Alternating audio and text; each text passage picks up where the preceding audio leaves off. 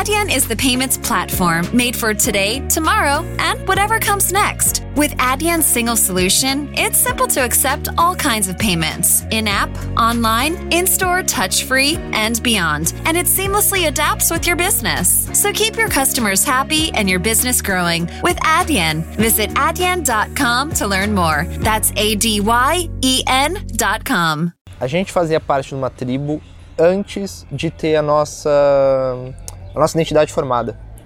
E isso é top porque eu peguei paixão por HQ, por hardware, por uh, desenvolvimento, por negócios dessas pessoas que eram extremamente apaixonadas por isso. E aí tá uma coisa muito potencial que as pessoas não percebem.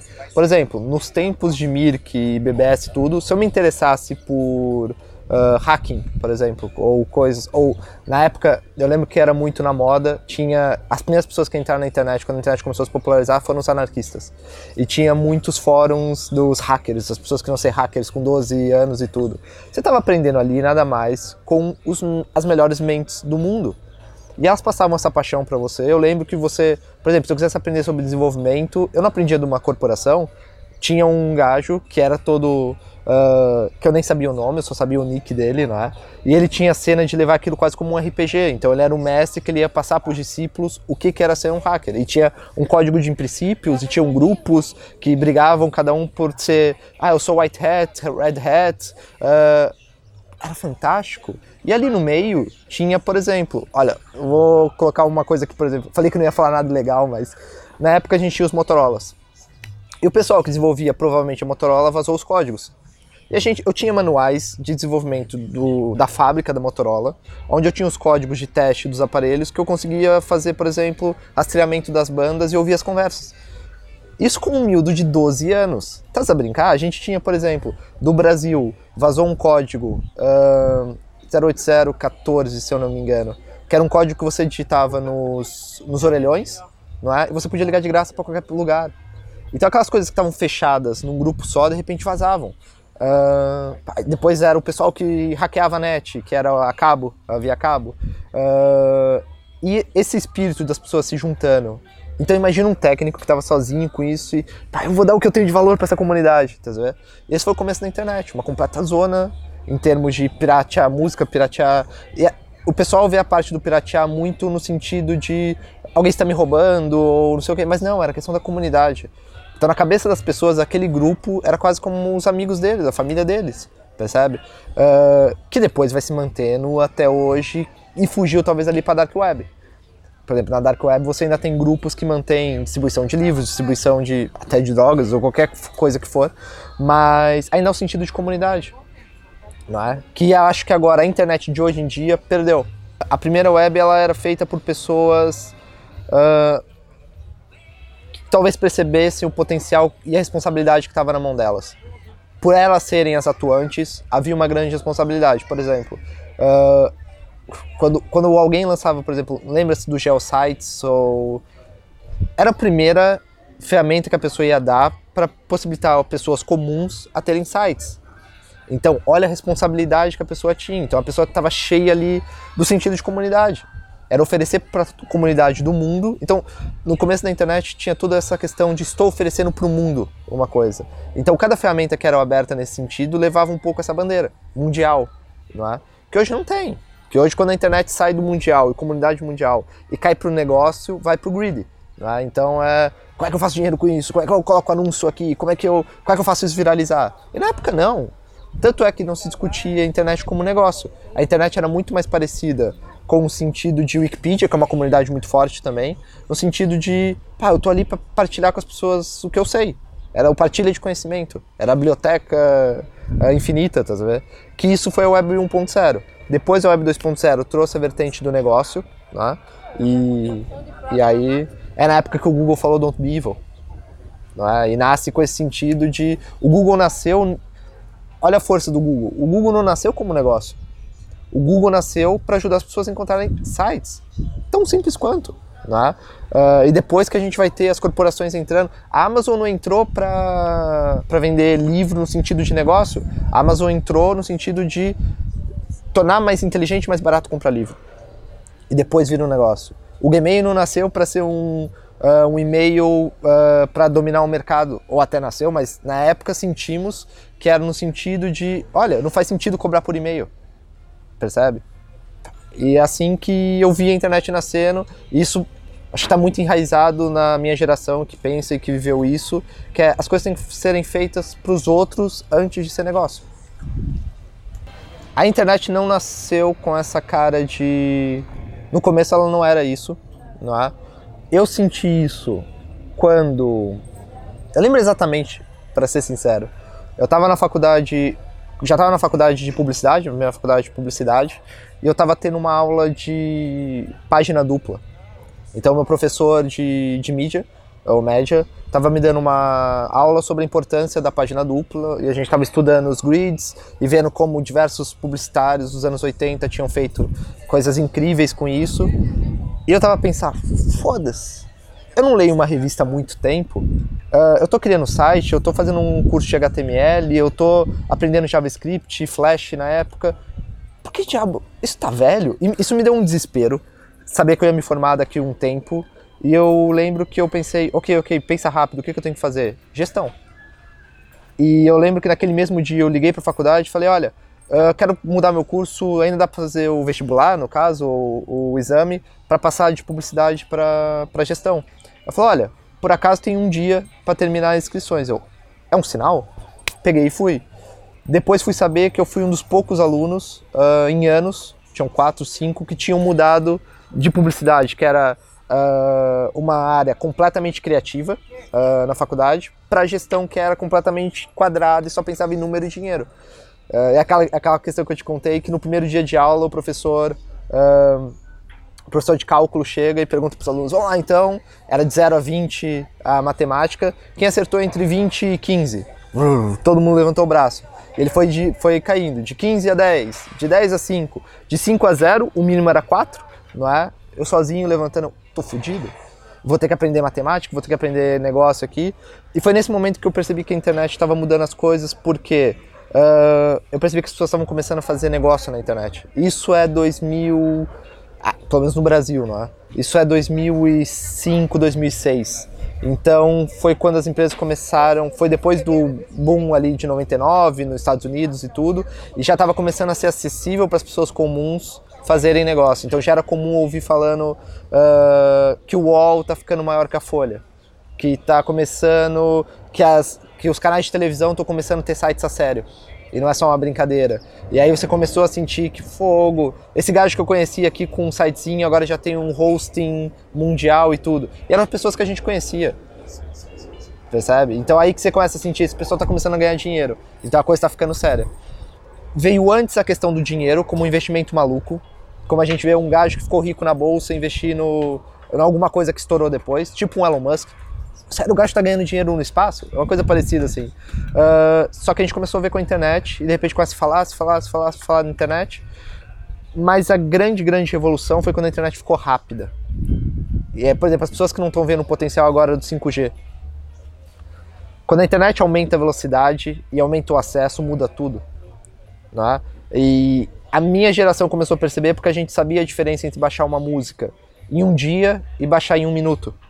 E eu lembro que eu lembro que a minha geração, eu, pelo menos eu fazia muito isso, era baixar coisas só para ver elas baixando. O quão rápido e pensar, fogo. Antes levava uma semana, agora leva um dia. Antes levava um dia, agora leva uma hora. Percebe? Então, uh, aí que eu vi que as coisas estavam mudando a velocidade que eu conseguiria, por exemplo. Então quer dizer que se eu tiver que estudar um assunto, eu não preciso gastar seis meses num curso, eu posso baixar toda a bibliografia, percebe? E estudar ela numa semana. Aí que eu comecei a perceber que a internet estava tava mudando. Vou fazer aqui uma analogia, uma diferença entre a guerra no século 18 e 19 para entrar a guerra no século 20 para entrar na era do terrorismo. Por quê? Porque antigamente no 18, 19 ainda havia uma classe, ainda havia uma honra, ainda havia. Eu vejo a mesma coisa, por exemplo, publicidade nos anos 70. Havia uma classe, o programador de média tinha aquela coisa, aquele luxo, não é? Era quase uma propaganda do Ferreiro Rocher, não era? Ah, vamos, vamos pegar toda a equipa de vídeo, vamos, vamos colocar eles no hotel, vamos fazer ali uma coisa quase uh, do cinema também, o cinema passou por isso, né? Uh, tinha um glamour porque tinha dinheiro, porque tinha tempo, porque tinha poucos players, né? E de repente, hoje está todo mundo absolutamente, não interessa se é grande ou pequeno, perdido. Estamos uh, lendo dois, três, quatro blogs que a gente não fala que lê, mas são os blogs que a gente lê, que estão dando orientação, porque são eles que estão falando. É? Então, o que é SEO? O que é. Como é que se leva o Facebook? Como é que se ganha dinheiro numa semana? As pessoas estão viciadas naquilo e querem todos serem ser influencers em uma semana. Uh, e perdeu-se. É quase uma guerrilha. Não é? Perder-se ali, tipo, pá, eu, eu, vou seguir um plano, mas a pessoa já ficou famosa numa semana e eu, meu plano não vai funcionar. E, e tá essa revolução toda. E as mídias tradicionais estão completamente perdidas nessa guerra. São os elefantes brancos indo para um lado e para o outro. Uh, e o modelo delas foi muito chacoalhado, a ponto delas perderem até o sentido. Não é? Aos poucos a gente começa a sentir uma volta do sentido. Por exemplo, acho que o Netflix começa a voltar ali o carinho por produções pensadas e tem dinheiro e tempo para arriscar, para experimentar, coisa que a mídia que está perdendo, perdendo assinantes ou perdendo uh, ouvintes ou o que for, dia a dia. No Brasil a gente fala com a água batendo na bunda basicamente, que está em, em, situação de sobrevivência não tem tempo. Quem está em sobrevivência não tem tempo para ser criativo. Né? Só tem tempo para pensar o, próximo, a próxima refeição. Uh, e é isso que está acontecendo, acho que no mercado global de mídia, percebe? Uh, e perder, a gente não está mais no tempo da bonança, que as pessoas tinham calma e, e, prazer em fazer as coisas com arte. A gente está mais na parte do, da sobrevivência. E vai durar um tempo até as bases voltarem a se. E tá tudo chacoalhando, não é só na parte da mídia. Tá chacoalhando o mercado de trabalho, tá chacoalhando as relações, tá chacoalhando até as nossas rotinas. Estão sendo chacoalhadas por tudo ao mesmo tempo, pela mudança que a gente está tendo na economia e na, uh, na hegemonia mundial. Pá, ninguém, ninguém sabe para onde está correndo. É? E tem gente que está esperta para isso e está se preparando, e tem gente que está negando completamente, não é? E está querendo voltar aos modelos antigos. E, infelizmente a gente sabe o que vai acontecer com as pessoas que querem seguir os modelos antigos, né? Vão acabar. É que tem uma palavra que é filha da mãe, relevância. E a relevância, ela é instantânea. E ninguém controla ela. Então, uma coisa que era relevante para mim ontem, no momento que tem uma coisa nova, acabou. E ela é cruel, é? E ela, eu acho que ela é a maior. Uh, é a mão invisível do mercado, se a gente for colocar assim. É o que orienta. Ninguém controla a vontade das pessoas. É? Então, no momento que eu achar que esse formato já não é relevante para mim e surgir um novo, é assim. E tem que ser muito arrogante para não reconhecer o poder dessa relevância. Não, é? não, não, não, não, mas tem que respeitar. A gente teve toda essa relação, então você tem que respeitar. Não, não. Uh, não funciona no mercado, não funciona em relações e não funciona em publicidade, mídia e o que for. Tá vendo? A, a forma como eu consumo mídia. Tá? Eu acho que é, pronto, uma pessoa de outra geração viu que. Eu, eu assisto o vídeo skipando, eu olho para frente, para trás, volto quantas vezes for necessário. E não é aquela questão, uh, não há cá um respeito com o vídeo. Eu não me visto para assistir TV, percebe? Eu vou me sentar e vou. Não, eu vou pular, eu vou pular o comercial porque não me interessa, não é relevante, percebe? Isso dói nas pessoas que têm todo a estrutura de negócio montada no fato que eu pulo. Por exemplo, o Instagram. Se você olhar um adolescente usando o Instagram, você vai ver o quanto sua marca é relevante. É um scroll. E é isso, você tem que aceitar que é isso. Então você tem que criar meios ali interessantes de tornar isso relevante dentro daquele meio ou não. Né? Eu gosto que o, muitos o pessoal das fórmulas prontas gosta de falar muito assim: uh, você tem três segundos para causar uma boa impressão. Quando eu me interessa, a pessoa tem uma hora, um dia, um ano para me causar a impressão que ele quiser, porque eu me interesso, é relevante. E quando eu não me interesso, não é nem um segundo. E a linearidade, a ideia é assim: uh, criar modelos prontos. E eu acho que a, a, se eu for colocar o que, que a, minha, a minha geração, uh, a, a uma parte da minha geração faz que ofende tantas pessoas, é que uh, a gente não gosta de modelos prontos porque a gente sabe o quanto eles são falsos. Os modelos prontos são muito. Uh, trazem uma paz relativa, não é? Olha, as pessoas consomem mídia assim. Então, se você colocar o seu anúncio assim, vai ter sucesso. Mas traz uma paz quase como um dogma, não é?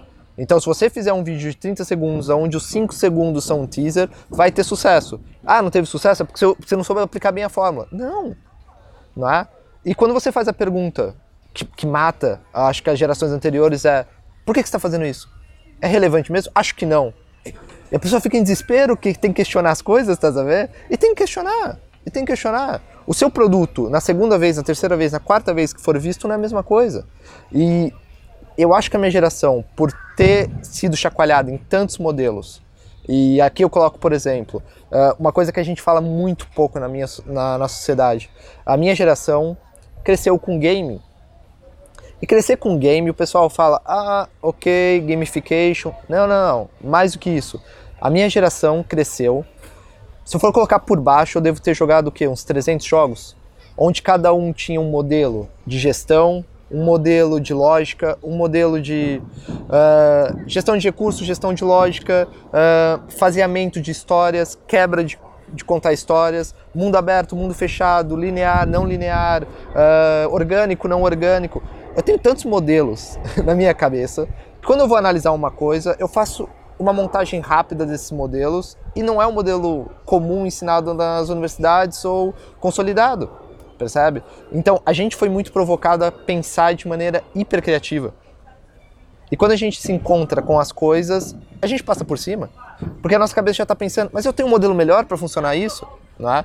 Algumas empresas acompanham bem essa parte do, do modelo melhor e outra não. não é? Tanto é que se você for ver uh, as grandes empresas, Google, Netflix, Amazon, eles estão tão certos que eu sei como usar que eles me oferecem interface simples. O Netflix é extremamente simples. Ele não, ali eu posso andar do jeito que eu quiser, não é? Tem basicamente uma busca e uma grelha, mais nada, não é? Enquanto você vê que as empresas mais antigas não, olha, eu vou te falar, você entra no hall e aqui eu vou te mostrar tudo que eu tenho, até o que você não quer. Não, percebe? Então, uh, há muito, acho que, gente, acho que a gente pegou um ponto importante aqui, falando do Mirk, que é a questão. O pessoal fala do Mirk, não era um bate-papo? Era muito mais, era geração de comunidade, era as pessoas se agrupando em volta de um assunto. A gente fala de jogos, não é jogos, é gestão, é maneira de pensar, é formar, formar comunidades em volta de um objetivo, percebe? E quando a gente deixa de olhar os miúdos como miúdos e passamos a ver que daqui 10, 15 anos são eles que vão estar na gestão das empresas e com essas mentes, aí que vai ter uma mudança gigantesca, percebe? E eu tô o meu objetivo como marketeer é tentar entender, ok, o que, que vai acontecer a partir daí. E não é simples, e, e o que me revolta é as pessoas olharem ainda com a ideia de que é simples, já está entendido. Não, está todo mundo perdido. E a gente precisa muito mais de perguntas do que de respostas e fórmulas prontas. Percebe? A gente está numa fase que chacoalhou tudo. Então a gente precisa muito mais de perguntas do que respostas. As perguntas certas, não é? O Steam, o quão pouco se fala na mídia do Steam não é? Eu sou capaz de gastar no Steam 100 euros que eu não gasto nunca na televisão ou nunca num jornal. O jornal tem que. Eu vou dar um exemplo aqui muito claro. A Wired é uma revista incrível, certo? E eles têm um plano de subscrição, acho que estava 10 dólares por ano. Eu não sei se vale a pena. Eu, eu vejo valor nisso, mas só a ideia de receber revistas em casa não faz, ou mesmo que digital, não faz o menor sentido. Pá, o Steam foi uma sacada uh, genial do criador. Por exemplo, um dos jogos mais aclamados uh, da nossa geração foi o Half-Life. Não sei se já ouviu falar ou conhece. Por que o Half-Life foi tão incrível? Porque foi o primeiro jogo que contou uma história incrível no shooter, certo? Antes a gente tinha Quakes e Dooms e a gente simplesmente tinha ali mata-mata, não é? E vem o Half-Life e te imerge completamente dentro de um universo, certo? Uh, e foi o, a Steam que fazia jogos com essa. Depois fez outros jogos, mas sempre com essa pegada de muita qualidade e muita atenção uh, ao, aos jogadores, não é? E aí a Steam veio com uma ideia muito simples: vender jogos. Não é? Porque os jogos começaram a virar um negócio e ele teve. O criador, o Gabe, teve a, a ideia de pegar uh, esses jogos e colocar dentro de uma comunidade, onde eu não só tinha os jogos, mas eu tinha comentários sobre esses jogos, eu tinha discussões sobre esses jogos e eu podia comprar itens desses jogos, tudo dentro de uma plataforma só. E de repente ele monopolizou, hoje existem outras plataformas que acompanharam depois, mas ele monopolizou a venda de jogos, os jogos estavam ali. E eu me sentia ali dentro de um espaço para jogar. Ele cresceu debaixo do nariz de PlayStation, de Nintendo, e ninguém viu vindo. Não é? Uh, Por que, que esse time é tão importante? Porque ali, por exemplo, no verão, ele costuma fazer promoções e as pessoas gastam ali milhões e milhões e milhões de euros ou dólares uh, com jogos. E ali é onde os desenvolvedores pequenos. A Steam basicamente é uma Apple Store de jogos dentro do computador. Percebe? Uh, e qual, o, qual que é a vantagem disso? A gente tem ali toda uma comunidade de pessoas da minha geração que conhecem. A gente tem um canal Twitch que a gente conhece e que ninguém fala. Não é? Isso está influenciando profundamente a colegas, e não é um, não é dois, não é três, a colegas que não dormem à noite, trabalham das nove às seis, sete, oito, não dormem à noite, calculam muito bem ali um espaço com a família, namorada e tudo, e da meia-noite às três estão jogando. A minha geração cresceu jogando, percebe? Uh, e não é um jogo no sentido de brincadeira, não é ali o espaço onde eu desenvolvo. O esporte está crescendo debaixo do nariz de todo mundo e ninguém está levando a sério, percebe? Uh, essas são essas questões que estão modificando o mercado e depois as pessoas querem entender a nossa geração no sentido de com modelos antigos, né? E falham completamente. Eu fiz a lição de casa e vim pensando, ok, o que, que eu vou falar que é marketing aqui? e eu acho que eu juntei as ideias e eu estou numa fase onde eu já faz bem quase 15 anos que eu estou estudando marketing e eu adoro marketing, adoro pensar sobre marketing. E eu acho que eu consigo aqui, já estou numa fase que eu consigo fazer uma síntese sobre o que, que é. Para mim, marketing é um entendimento claro de três coisas: mercado, certo? Eu tenho que entender mercado no sentido econômico, transações e movimentos de mercado e tendências de mercado, e, e o que, que é o dinheiro, o que, que são commodities, uh, o que, que é uma startup, mercado. Entender muito bem. Eu tenho que entender muito bem empresa o que, que é o organismo, empresa dentro de uma uh, dentro de uma sociedade. O que, que é? São os departamentos, são pessoas e são documentos que andam para cima e para baixo, informação que é guardada, é partilhada. É uma pessoa que abre a porta das nove da manhã às seis da tarde, ou é uma empresa que está distribuída pelo mundo. Todos os modelos de gestão, desde o cafezinho até o team building, eu tenho que entender a empresa muito bem. Isso compete ao marketing. E depois, eu tenho que entender o humano artes, psicologia, hábitos, o que, que vicia, o que, que não vicia, por que a pessoa aperta no botão vermelho, o que, que é design, o que que, qual que é a música na influência de compra, o que, que é o movimento dos olhos da pessoa, o que, que, que são as emoções do comportamento de negócio. Juntando essas três coisas, o marketeer tem que ter um ouvido desse tamanho. E aí quando você me pergunta se a gente tem que... Qual que é o desafio do marketeer no mercado? Não é tanto entender as ferramentas, porque as ferramentas são simples de entender, é, é aprender a ouvir e ouvir a coisa certa com a atenção certa, percebe? E, e a gente perceber que o mercado está mudando e perceber quando o mercado está mudando não é hora de shipping e entrar com todo o dinheiro, é hora de experimenta aqui, experimenta ali e eu não tenho certeza de nada. O marketeer tem que tomar essa, essa postura.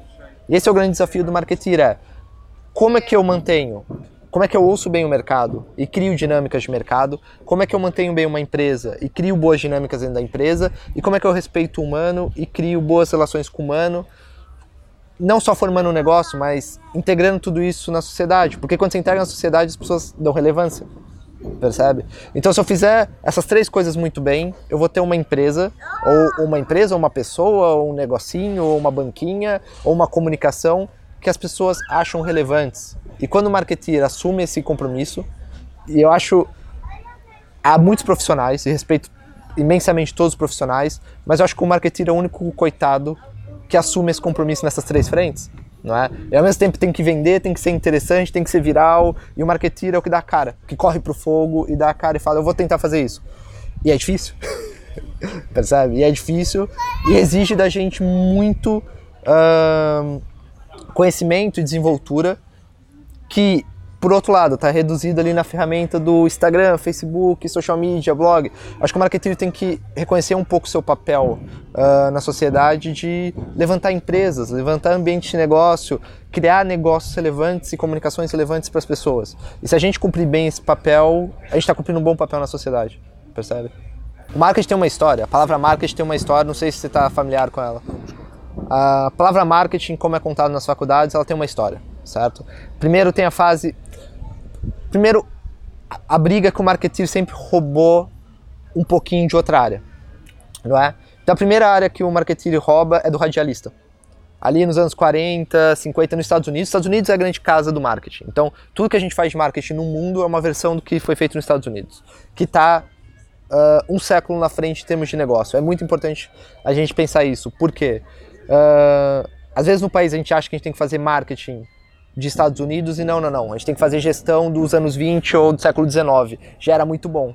Muitas empresas não estão nem desenvolvidas o bastante como as empresas do, uh, nos Estados Unidos estavam no século 19. Por exemplo, uh, no século 19, os Estados Unidos já tinha uma Amazon com os trens, com os comboios, andando para cima e para baixo, distribuindo em catálogos. Então, assim, a gente não tem isso ainda em alguns países. Então é questão só da gente ver a relevância. Mas qual é a história do marketing? O marketing começa com alguém chegando desesperado para um radialista e falando: vende meu produto.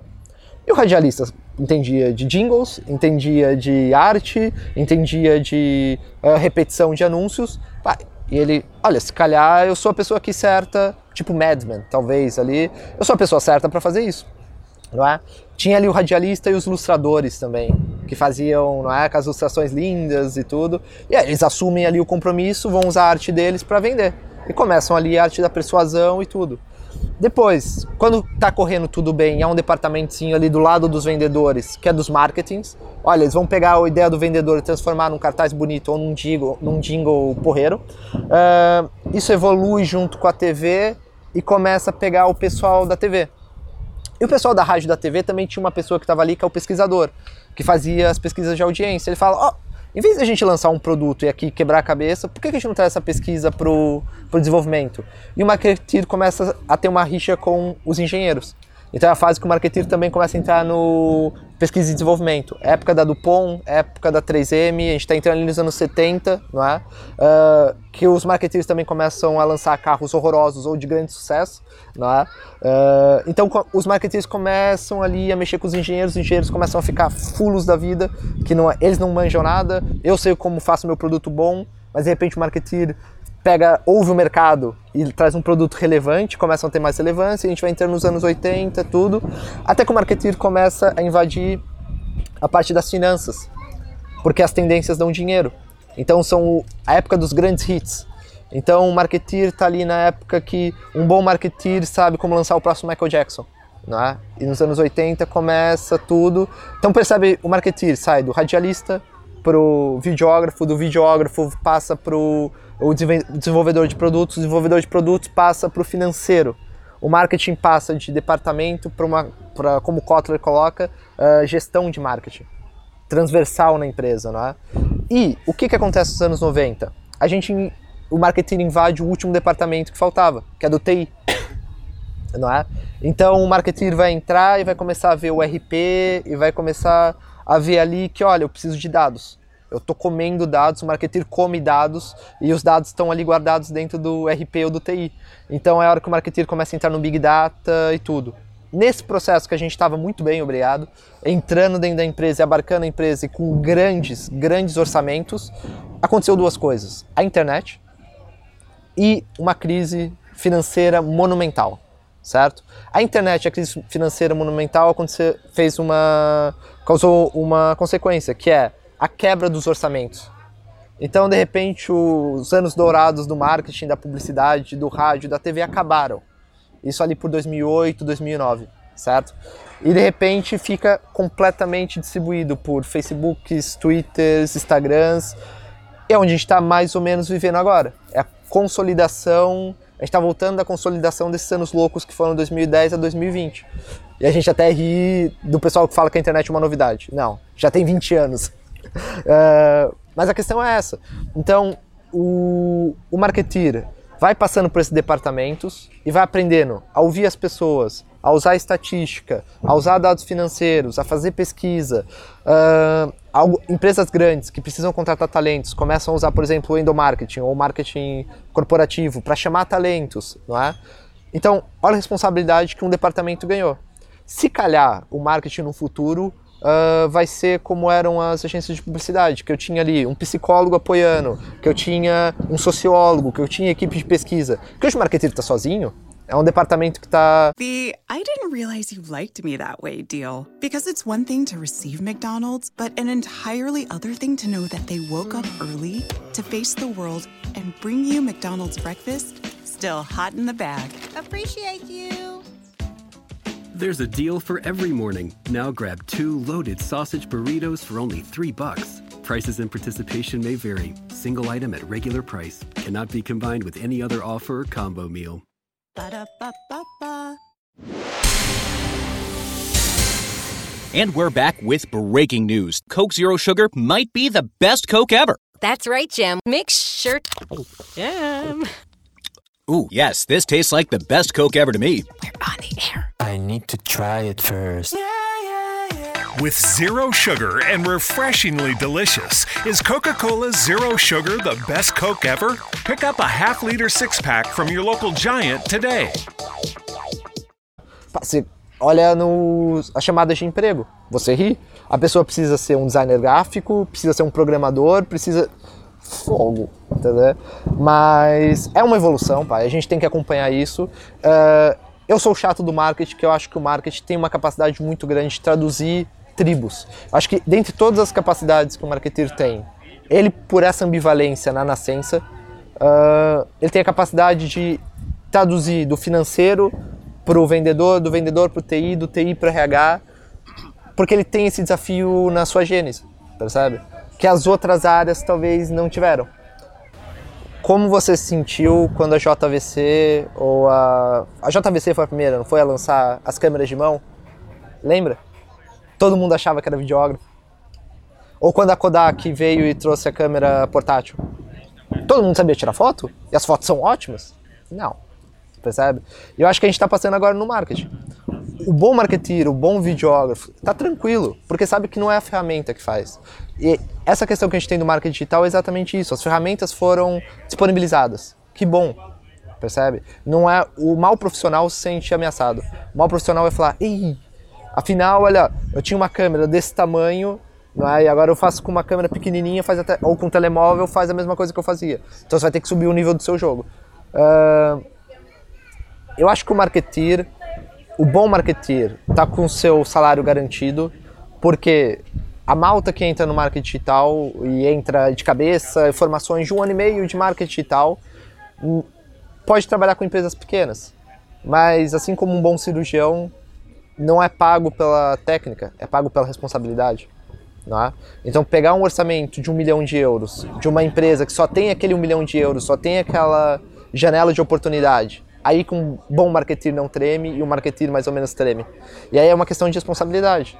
Por isso que eu chamo muito a questão da responsabilidade dos negócios. Ah, quando eu vejo colegas de trabalho brincando com marketing, eu tento, tento não ser o chato, mas acabo sendo chato porque eu levo isso muito sério. Se você se eu faço um mau website, se eu faço uma má campanha de uma empresa com 400 funcionários, são aqui brincando 1.200 pessoas por baixo que vão ser afetadas do meu mau desenvolvimento. Isso é mal? Olha a responsabilidade que o marketeer tem. Então, eu gosto de chamar muito essa responsabilidade. É a gente que faz ah, pisar no acelerador. E pode levar para o penhasco ou pode levar para a vitória. Tá? Ah, então, essa parte do, da democratização do marketing digital, eu acho que é um pouco assim: ok, ter acesso às ferramentas é uma coisa, saber usar elas com responsabilidade é outras. E, principalmente em Portugal, é, eu acho que é, não sei pelo ambiente de negócio que teve Portugal nos últimos anos, eu sinto que a gente ainda está na brincadeira do negócio, percebe? Ah, isso é mal. Isso é mal. Acho que as pessoas têm que ter mais responsabilidade no negócio. E começo a ver empresas nascendo já com essa responsabilidade. Responsabilidade com famílias, responsabilidade com a própria marca Portugal. Ah, e é isso, quando escolhi Portugal como minha casa, é essa ah, questão que eu quero trazer para o mercado. Vocês têm uma responsabilidade. Se você faz um, se você faz um, um supermercado, um chocolate ou uma água de limão, você tem uma responsabilidade porque não tem espaço no mercado para 10 águas de limão, então é bom que a sua seja boa, percebe? Ah, e trazer essa responsabilidade orienta tudo. Eu acho que aí entra um pouco a questão da ética também no, do marketing, não é? Ah, e dos negócios, ética nos negócios. Você não está aqui só para fazer dinheiro, você tem uma responsabilidade com as pessoas, não é? Ah, e aí a gente completamente sai do marketing digital e passa para o marketing como negócio, como empresa e como sociedade. Né? Porque o digital hoje também, quem que não vive nos dois mundos ao mesmo tempo? Né? Digital, e, nem dá mais para falar em online e offline, né? a gente está sempre, o online no caso, sei, sei. Vamos, vamos colocar assim, uh, quando, quando o cinema deixa de ser uma arte e passa a ser um negócio, isso, isso aconteceu acho que nos anos 60, nos Estados Unidos. Os, os bons, os bons uh, diretores e filmógrafos, eles mandam tudo às favas, pegam uma, uma câmera e fazem eles o cinema e... Né?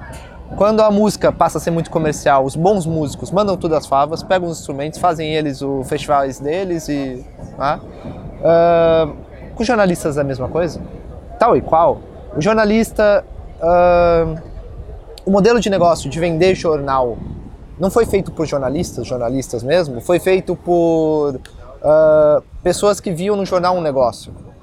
O jornalista mesmo gosta de escrever e gosta de. e faria, entre aspas, eh, da mesma forma que eu faria marketing, até de graça, mas tenho contas a pagar, o jornalista também, não é? Óbvio, ele também tem conta para pagar e tem que criar um modelo de negócio nisso, mas o bom jornalista não consegue perder essa paixão por ser jornalista. E eu estou falando aqui de jornalistas que vão para frente de batalha, que levam um tiro por jornal, que vão lá entrevistar, que dormem num, barraca, num barracão para pegar a história, para pegar os lados, que se preocupam em ser éticos e, e tudo. Isso não tem nada a ver com jornal, percebe? Isso depois, para o bom jornalista, tá um cenário incrível para distribuir suas histórias, tá? Uh, para o mau jornalista, tá muito mal. Para o mau jornalista, o clickbait não funciona mais. Para o mau jornalista, as pessoas não pagam para ler notícia, porque a notícia está em todo lado. Eu consigo ter acesso à fonte original, para que, que eu vou pagar para um jornalista? Mal, né? O mau jornalista está vendendo aqueles cartões na, no programa da Cristina, não é? O mau jornalista está querendo falar que é relevante o doce numa aldeia pela centésima vez. Não, não. Percebe? E quando a gente fala de jornalismo é tão simples quanto isso, é chegar na raiz do problema, não ficar aqui com como levantar uma coisa que já está morta, não levante. Os jornais, os tradicionais, tinham que ah, isso pode ser eu e ao mesmo tempo pode ser uh, ingênuo, pode ser ingenuidade, mas a questão é o o bom. Os jornais, se quiserem sobreviver, na minha opinião, deveriam simplesmente fechar as portas por uma semana, escrever num quadro o que é jornalismo relevante e, se, e conversarem. Tipo, não é uma coisa muito absurda de fazer. E, nesse momento que eles perguntarem o que é jornalismo relevante, é pegar o que eles têm de ativos, que são as câmeras, as ferramentas, o portal, os jornalistas e tudo, e falar, ok, o que, que a gente vai fazer de jornal relevante? Porque se vocês não fizerem isso, tem um adolescente agora no quarto escrevendo no, ca no caderno o que, que é jornalismo relevante e vai comer eles vivos daqui nada mais do que cinco anos, percebe? Isso acontece em todas as áreas. Então, eu no marketing também me questiono todo dia o que, que é marketing relevante. Porque fazer coisas que não são relevantes antes até durava 10 anos, antes até dava dinheiro, hoje não. Hoje, se não for relevante, eu troco de tab, eu passo o próximo vídeo, eu mudo de site, não é? Não me dói nada, porque eu consigo chegar no relevante. E o Google, uh, as pessoas veem o Google como uh, uma ferramenta de busca. Não, não, não, não, é ferramenta de relevância. E quer dizer que se hoje você está na primeira página e amanhã você deixa de ser relevante, não há hack no mundo que já vai te fazer ficar em primeiro lugar, percebe? É isso, é simplesmente isso. Isso com todas as áreas eu vejo como, uma, como um momento incrível, porque a relevância está em primeiro lugar. Né? Eu acho que na questão da gente falar jornal, a relação entre o quarto poder, né? vamos falar do jornalismo como quarto poder. Uh, se a gente for falar o jornalismo é democracia e não falar que a democracia também está em crise, não é? E que o modelo democrático já deixou de funcionar e é essa, lembra que a gente falou das perguntas que doem fazer? E quando no momento que eu falo que a democracia está em crise, se você negar isso, você fecha os olhos. Mas se você começar a perguntar por quê, você vai ver que, tá, que muita coisa ainda vai mudar.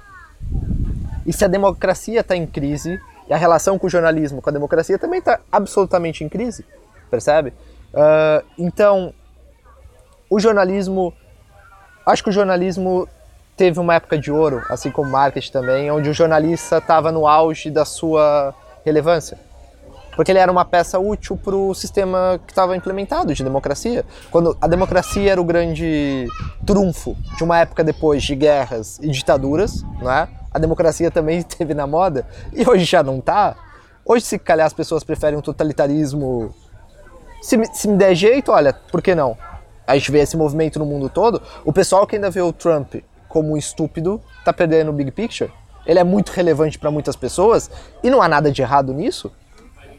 As pessoas são o que são e deixar de respeitar isso, percebe? Ah, mas não pode porque para ti, para as outras pessoas não. Então, uh, essas são as perguntas difíceis. O jornalista teve a sua época de ouro, mas agora já não tem e já não é relevante. A democracia já não é tão relevante o que, que eu vou fazer de jornalismo? Onde que está o cerne do jornalismo? Eu acho que a resposta do jornalismo está no questionamento que houve na, na história. A história passou uh, por uma revolução, uh, deixa eu me lembrar agora, o Ginsburg, se eu não me engano, que discutiu sobre a medida que começa a se aceitar diários dentro da história. E aí você tem um problema uh, da história que só se baseava em documentos oficiais. É? E no momento, e a gente passa a ter uma história relativa, e tem toda a revolução na literatura com isso, jornalismo. Está na hora de ler história e ver que a partir do momento que qualquer pessoa pode gerar jornalismo, está na hora de voltar para a filosofia, voltar para a base e questionar. E isso dói. Porque quando você está querendo fazer dinheiro, a última coisa que você quer fazer é perguntas difíceis, não é? Você quer certezas. Mas o mercado agora, tá tu, é isso que eu falo que tá tudo sendo balançado. Todo mundo tá tendo que voltar para aula de filosofia, aquela aula que ninguém gostava. Percebe? E questionar. Eu, quando vou estudar marketing, eu estudo retórica uh, do Aristóteles. Eu tenho que voltar, porque é ali que está a base, percebe? Uh, e todo mundo tem que fazer isso. Porque as bases estão sendo mexidas. E para quando as bases estão sendo mexidas, a gente tem que inventar um novo jornalismo, um novo marketing, uh, um, uma nova forma de, de filmes, uma nova forma de séries percebe? Pouca gente fala, mas por exemplo, as séries que estavam um sucesso há 5 anos atrás, tem um formato que foi feito o quê? Nos anos 30, 40 com I Love Lucy. O formato mudou. E o Netflix está tentando, por exemplo, fazer um formato interativo que está se baseando num jogo dos anos 80 para ver se cola, tá? É isso, é questionar. E aí a gente entra naquela parte que a gente estava conversando. A gente está precisando urgentemente de adotar um mindset de experimentação de negócios, de modelos de negócios, uh, de modelos de trabalho, de criação de conteúdo, porque é isso que o tempo está pedindo agora, não é tempo de certezas, é tempo de experimentação. E o mindset é completamente diferente em tempo de experimentação. E nos anos 70 já ouvi isso, eu acho que a gente vai voltar para os anos 70 em várias coisas. Né? Academia. Academia também é um modelo que funcionou o quê? Em 1600. Não é? na época que o mundo, o conhecimento estava na mão de poucas pessoas, e agora houve uma democratização do conhecimento. E, pá, desculpa lá, mas um vídeo do YouTube, se calhar, vale mais que a aula de um professor doutor. Isso dói muito, e dói muito, e engolir isso dói muito, mas se você for ver uh, essa geração nova de americanos já não quer ir para a universidade, já começa a perceber que não faz sentido me endividar 100 mil dólares por um curso que está ultrapassado. E Harvard já não é Harvard isso dói, não é? E com o preço que eu gastar nisso, eu posso gastar viajando, tendo experiência, fazendo cursos e eu tô me cagar para um diploma, porque no final eu vou ganhar um salário mínimo. Isso dói? E as empresas que estão no RH tentando contratar por um salário mínimo e não percebem porque os candidatos depois nem atendem o telefone, também dói? A gente está indo num tempo de muitas dores, percebe? Uh, é isso. Agora, uh, a questão é: os modelos de negócio caem mas a busca pelo conhecimento não. Percebe? O respeito pelo conhecimento não. Isso ainda existe. E aí a gente fala um pouco na questão, acho que você ia falar da questão da vocação. Né? Eu acho que a vocação, no final, uh, não no sentido divino, mas eu acredito no sentido de sociedade. Você sente um chamado de ser útil. Acho que todo mundo sente um prazer imenso em ser útil para a sociedade. Né? E todas as profissões têm esse potencial, que não vão passar pelo modelo de negócio que está estabelecido percebe? Eu como marketeer tenho que baixar a cabeça e fazer uh, boas maneiras de levantar empresas dentro da sociedade. Enquanto a sociedade está sendo mudada, o modelo de empresa está sendo mudado, o modelo de trabalho, o modelo das pessoas, está tudo sendo mudado, eu nessa bagunça toda tenho que levantar qualquer coisa, percebe? Basicamente eu sempre volto para a filosofia.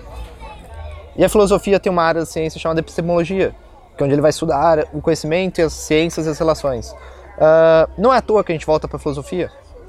Uh, se a gente for um autor que discute muito, exatamente como você falou, volátil, o Zygmunt Bauman fala do mundo líquido, né, onde a gente perde, a, a, perde as estruturas fixas elas, e a gente tem que, tem que acompanhar essa mudança que está acontecendo na sociedade. Uh, você fala, por exemplo, das ferramentas que são voláteis, uma ferramenta que é válida hoje, amanhã não é válida, certo? Mas existe uma coisa lá no core dela, lá no fundo dela, que é uma ferramenta tem uma base filosófica muito bem fundamentada. Não é?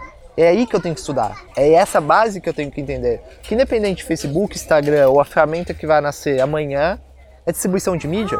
Distribuição de mídia no canal, e aí eu vou voltar uh, pro McLuhan, que estudou comunicação em canais, não como ferramenta, mas como filosofia. E é aí que eu tenho um gajo que eu tenho que ouvir, e se eu sentar o meu rabinho, abaixar minha cabeça e ler ele com a atenção que deve ser, eu vou ter uma relevância que vai atravessar 30 anos, não é? Que, e aí eu vou, já estou fora da academia e posso uh, meter o pau, que é o seguinte, que os professores, é aquela introdução que o professor não mostra, que é ali que você deveria gastar muito tempo discutindo e usar todo o aparato da universidade para discutir, e na pressa de vender mercado e colocar a pessoa empregada ano que vem, passo batido pela base, do só a introdução básica e segue as ferramentas específicas. Isso é mal para a academia. Talvez a academia também tenha que fechar as portas uma semana e repensar que base que eu vou dar para as pessoas. Mas isso é mal porque os professores também talvez perderam esse contato com as bases. Da Word Excel é confortável. Falar de Gutenberg para crianças balança. Porque se eu falar de Gutenberg, eu vou ter que explicar por que, que a Bíblia foi a primeira a ser impressa. Eu vou ter que explicar um processo chato de como era impressão, litogravura. E aí a conversa fica pesada. E eu acho que não faço ideia por quê. E aí eu realmente não faço ideia por quê, mas algum sociólogo vai te explicar por que, que essas gerações agora têm tanto medo de questionar? Medo, medo mesmo, pavor. Se você chega uma pessoa e pergunta por quê, ou você leva um soco, a pessoa sai correndo. Percebe? Uh, e é isso. Porque se eu for estudar o Word olhando para o Gutenberg, eu vou entender sobre fonte, sobre cursor, sobre diagramação, sobre processo de impressão, por que cada ferramenta do Word está separada daquela maneira, eu entendo o Word, eu entendo o programa que vem depois do Word, não é? E me parece muito mais uh, prático sentar e aprender a base muito bem uma vez só e tá, do que ficar aprendendo as ferramentas todas. Mas talvez não venda tanto curso. E as pessoas não se interessem tanto, e aí a gente entra naquela espiral que as pessoas não se interessam pelas coisas, então vou dar coisa mais mastigada. E aí as pessoas mais mastigadas não percebem menos, e aí é uma espiral de idiotice e pá, não faço a menor ideia mesmo, com certeza, mas há alguma coisa acontecendo na economia mundial, né? igual a gente falou, a base da democracia está sendo chacoalhada, a economia está sendo chacoalhada. Eu não sei da minha geração, mas já olhei para gerações anteriores e sei que, e vamos voltar aqui para Marx, que fala de infraestrutura, superestrutura. Eu tive a sorte de pegar uma geração que pôde estudar isso e para perceber que é o seguinte, a gente precisa muito de mão de obra. Dá uma olhada nos Estados Unidos que está todo mundo virando motorista de Amazon. Então, para formar operários, esse sistema é top. Percebe? Uh, e aí eu falo que a gente vai voltar aos anos 70. a gente precisava de um John Lennon agora, não é? Uh, you think you are classless and free, but still a peasant as long as I can see, não é? Então, é isso. E aí as pessoas pensarem o seguinte, e eu acho que as pessoas estão com muito medo de questionar isso. Quanto que eu preciso para viver? E quando você perceber que para viver você precisa 1.500 euros. E 1.500 euros dividido pelo mercado global que eu tenho acesso pela internet não é assim tão difícil. Aí começa uma revolução. Percebe? E nesse momento uh, vai mudar tudo. Se você tem uma geração inteira que não quer trabalhar num escritório, num cubículo, o que, que acontece com a economia de um país? Percebe? isso tudo faz. É, o todo. Isso está tudo integrado. E as pessoas quererem dividir. Ah, não, eu vou ensinar o meu puto dessa maneira e não tem nada a ver com o mercado de trabalho que eu tô vendo, não tem nada a ver com a política, não tem. Pá, isso é completamente estúpido, percebe? As pessoas têm que estar com os olhos bem abertos. E eu tô numa posição privilegiada no marketing que eu tenho que estar com os olhos bem abertos porque é a minha profissão. De pegar tendências e entender o mercado. Mas acho que todas as áreas deviam estar fazendo isso. E essa discussão, se a gente tivesse em todas as áreas, seria extremamente proveitosa. E é basicamente a resposta para todas as perguntas que a gente teve aqui, de jornalismo, de TV, uh, de educação e tudo. É, esteja com os olhos bem abertos e perceba que as coisas estão integradas. Só que dói. dói. Porque você não pode se agarrar a dogma nenhum para fazer essas perguntas. Né? Eu acredito que eu tô com o Marco Aurélio aqui, ou, ou com o Nietzsche, de que as coisas se repetem e tudo. Diz uma coisa, uh, mais importante do que seus dados é a capacidade de te matar num segundo. Os Estados Unidos e a Rússia têm as maiores uh, reservas de, de armas nucleares e biológicas do mundo, certo? Que diferença isso faz para tua vida? Sim, eles têm um poder político do Facebook, sim, eles têm um poder político de arrasar com qualquer país hora que quiser. É assim que o mundo está colocado. É a mesma coisa, não é? Ao mesmo tempo que ele tem a bomba atômica, ele não pode usar a bomba atômica, não é? O Facebook tem todos os dados, mas no momento que ele usar realmente esses dados, ele usa a bomba atômica da mesma forma que ele usa para, sei lá, ter espiões espalhados pelo mundo todo e ter o poder político ali naquela votação, naquele país, de modificar o país, mexer na democracia, e pode ter certeza que ele está usando isso para fazer grandes jogos de mudança de democracia, para jogar espiões nos países, como sempre fez, com a tecnologia de ponta que tinha. No espaço, estão filmando você de onde quiser. Mas, se você quer simplesmente manter as coisas da tua família e pá, ter uma vida comum, é muito grande, é um jogo muito grande não estão ali para te ver de, sem camisa. Tem atores melhores do que a gente, percebe? Eu acho que a questão é que as pessoas piram nisso, ah, meus dados. Sim, mas são dados. Já, já viu a treta de usar esses dados? São poucas pessoas que podem ter acesso. Esses dados não estão espalhados para todo mundo. É um grupo seleto de pessoas que estão usando para jogos muito seletos que a gente é outra é outro nível, tá vendo? O que a gente tem que ver é o seguinte: uh, como ter uma boa vida no meio disso tudo, porque poder sempre existiu. Poder sempre existiu. Desde, lá, desde Roma, desde os egípcios, sempre existiu. Percebe? Se não eram nossos dados, eram uh, um documento que falava quanto que eu tinha ali de espaço para plantar o meu trigo, tá vendo? É igual, é poder igual, poder é sempre o mesmo. Não interessa de onde vai vir, não é? Uh, a questão é como se vive uma boa vida com poder absoluto. Já tivemos situações piores. Se você for ler a história de Roma, já teve um imperador que podia te mandar matar assim, não é? Então, acho que a gente está a gente tá numa situação muito melhor do que antigamente. Caiu, caiu a Coca-Cola, isto, é, isto é simbólico. Simbólico. Mas não é? Ah, os meus dados, não sei o quê. Sabia que há países que as pessoas podem levar um tiro simplesmente por andar na rua? É, percebe? Acho que a, a grande questão é, tipo, não é nem relevante. a questão é como ver uma boa vida. Mais, mais, mais importante do que seus dados do Facebook é você pensar sua relação com seu chefe. É você pensar o que, que envolve ganhar um salário todo no final do mês. O quanto tempo de transporte você está fazendo, quanto tempo você está perdendo de sono, o quanto você tem que estudar e no quanto está sobrando na tua conta no final do mês. Isso é uma questão muito mais relevante para mim e muito mais urgente, com muito mais impacto na tua vida, porque é o tempo que você vai trocar entre tua empresa e estar tá com teu filho e viagem de final do ano e tudo, do que se o Facebook tem ou não tem um dado meu para me vender publicidade. Sabe?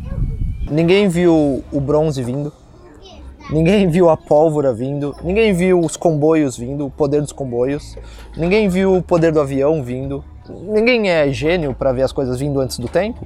Uh, é a mesma coisa, é poder, é jogo de poder como sempre houve, percebe? Eu acho que a única coisa que a gente tem talvez diferente agora e, e o mundo sempre anda para frente, é, é, que a internet é ao mesmo tempo o palco onde se faz o negócio e é o palco onde as pessoas comunicam. E não dá para separar. Isso é uma merda para jogo de poder, porque se desse para separar era top, mas não dá, percebe? Uh, mas isso já aconteceu e vai acontecer de novo. Uh, é estranho? Não, porque o grupo que estava dominando as, as, se a gente for voltar para o Marx, a infraestrutura manda na uh, a infraestrutura manda na superestrutura. Ou seja, uh, se o mercado tá para Veneza, é ali em Veneza que vai gerar toda a arte, mas é porque o mercado tá lá. E depois quando o mercado passa para os Estados Unidos, é lá que o pessoal vai fazer arte, ciência e tudo. Uh, e agora é na internet, é na internet que vai estar tá a arte, o trabalho e tudo, percebe? A nova Veneza. Uh, agora, a questão é o quanto isso afeta a nossa vida ou não. É a mesma treta de sempre. São pessoas com poder que têm que controlar as pessoas male male para gerar uma boa vida, mas também não deixar elas se descontrolarem, não é? E manter os grupos de poder no poder. Isso é política pura. Não há que não há mistério. Como a diferença é que em vez de ser uma pirâmide de trigo e cheias, agora é estoques da bolsa e dados pessoais é igual. E aí, essa questão, o, depende da sua posição social. E a meu ver, é assim, viva uma boa vida independente de, da sua posição social. A fome é fácil de resolver. As condições que fazem a fome existir são extremamente complexas de resolver. Assim como é fácil perder peso, mas as coisas que fazem você comer fora de controle são difíceis de resolver. Percebe? São as perguntas. É a parte chata que ninguém quer discutir. Falar, eu vou fazer uma dieta, vou comer uh, só verdes durante o mês é fácil, eu só comer verdes o mês todo. Agora, o que que te motiva a não seguir esse plano? Ah, aí que a gente tem que ir no psicanalista e. Percebe? Aí é outra questão. Uh, eu falo, eu brinco que eu quero ir embora do mundo quando a gente tiver algumas coisas presentes, que é inteligência artificial ligada a computadores quânticos ou computa computadores quânticos parece uma coisa do futuro. Basicamente é o seguinte, quando a gente mudar o modelo de computação para não ter limites de velocidade e uso de eletricidade, e a gente está muito próximo disso, uh, porque isso vai permitir uma inteligência artificial brutal. Uh, é só você imaginar não ter limites de processamento. Ou seja, imagina uma, um computador capaz de analisar todos os dados da internet em um segundo. É isso. Um programador pode fazer ali o que quiser. Um, quando a gente tiver mais desenvolvido a questão dos metamateriais, uh, que são materiais com onde se controla a propriedade dele, supercondutores uh, e questões assim, a gente vai estar tá, vai ser de novo uma guerra armamentista uh, muito rápida e vai acontecer. A gente, nossa geração vai ver isso acontecendo, porque há pesquisas para isso. Não sei o quanto essa pesquisa está sendo controlada para não gerar um warfare, mas é, é possível. Uh, então, e basicamente é isso, são supercomputadores, inteligência artificial uh, e esses metamateriais vai, a gente vai finalmente conseguir dar o salto, uh, e aí eu, eu, concordo com o Elon Musk, a gente vai dar o salto ou para acabar com a nossa existência ou não. Se a gente olhar na história, sempre quando a gente teve uma evolução muito rápida de tecnologia, a gente tendeu ao totalitarismo e à guerra. Sempre. Sempre quando houve é, avanços rápidos tecnológicos, a gente precisa de um. Até, por exemplo, se a gente for olhar na história de Roma, os ditadores eram colocados por um período de mudança rápida. Porque uma cabeça precisa pensar com unidade para andar rápido. Né? Se todo mundo tiver opinião, a coisa não anda. Uh, e a gente está caminhando para esse totalitarismo. Tá? Uh, eu acho que a gente está a gente vai andar para onde a gente está destinado aí, vai ser a hora de questionar o quanto que a gente é preconceituoso ou não, o quanto que a gente é global ou não, o quanto que a gente consegue funcionar como uma espécie única ou não. E acho que isso vai acontecer tudo na, na minha vida, até o final, nos próximos anos, porque vai ser muito rápido. Uh, eu quero só estar com os olhos bem abertos nesse período, percebe? E eu acho que é nesse sentido que vai caminhar. Os modelos vão cair. Todos, de tudo. Porque o cenário vai mudar completamente. As pessoas são incrivelmente resilientes. Então acho que isso é, é porreiro porque não importa a loucura que aconteça no mundo, sempre vai ter um grupamento de pessoas que vai ter ali uma capacidade incrível de resiliência. Uh, e sempre aconteceu isso. Uh, e não vejo as pessoas as pessoas pensam que, por exemplo, quando aconteceu uma distopia, que as pessoas ficam uh, passíveis com essa distopia, e na verdade, Uh, quando há uma distopia, sempre um grupo contra a distopia, mesmo dentro do grupo totalitário. Né? Uh, isso vai acontecer sempre. As pessoas têm uma ética interna delas que também eu acho que pode, pode evoluir nesse processo de distopia rápida, potencializada por essas tecnologias, tá vendo? Vai ser interessante ver, acho que a única coisa que eu tô com a pipoca ali, espero não levar um tiro enquanto eu estiver olhando, tá vendo? Mas basicamente é isso, não há muito que não há muito que esperar ou controlar, não cabe a gente. Não cabe a um indivíduo, não cabe a uma instituição, não cabe a um país, é, um, é uma dinâmica que é supra-humana, percebe? Let's hope for the best. Basicamente isso. The I didn't realize you liked me that way deal. Because it's one thing to receive McDonald's, but an entirely other thing to know that they woke up early to face the world and bring you McDonald's breakfast still hot in the bag. Appreciate you. There's a deal for every morning. Now grab two loaded sausage burritos for only three bucks. Prices and participation may vary. Single item at regular price cannot be combined with any other offer or combo meal. Ba-da-ba-ba-ba. Geico asks, How would you love a chance to save some money on insurance? Of course you would. And when it comes to great rates on insurance, Geico can help. Like with insurance for your car, truck, motorcycle, boat, and RV. Even help with homeowners or renters coverage. Plus, add an easy to use mobile app, available 24 hour roadside assistance, and more, and Geico is an easy choice. Switch today and see all the ways you could save. It's easy. Simply go to geico.com or contact your local agent today.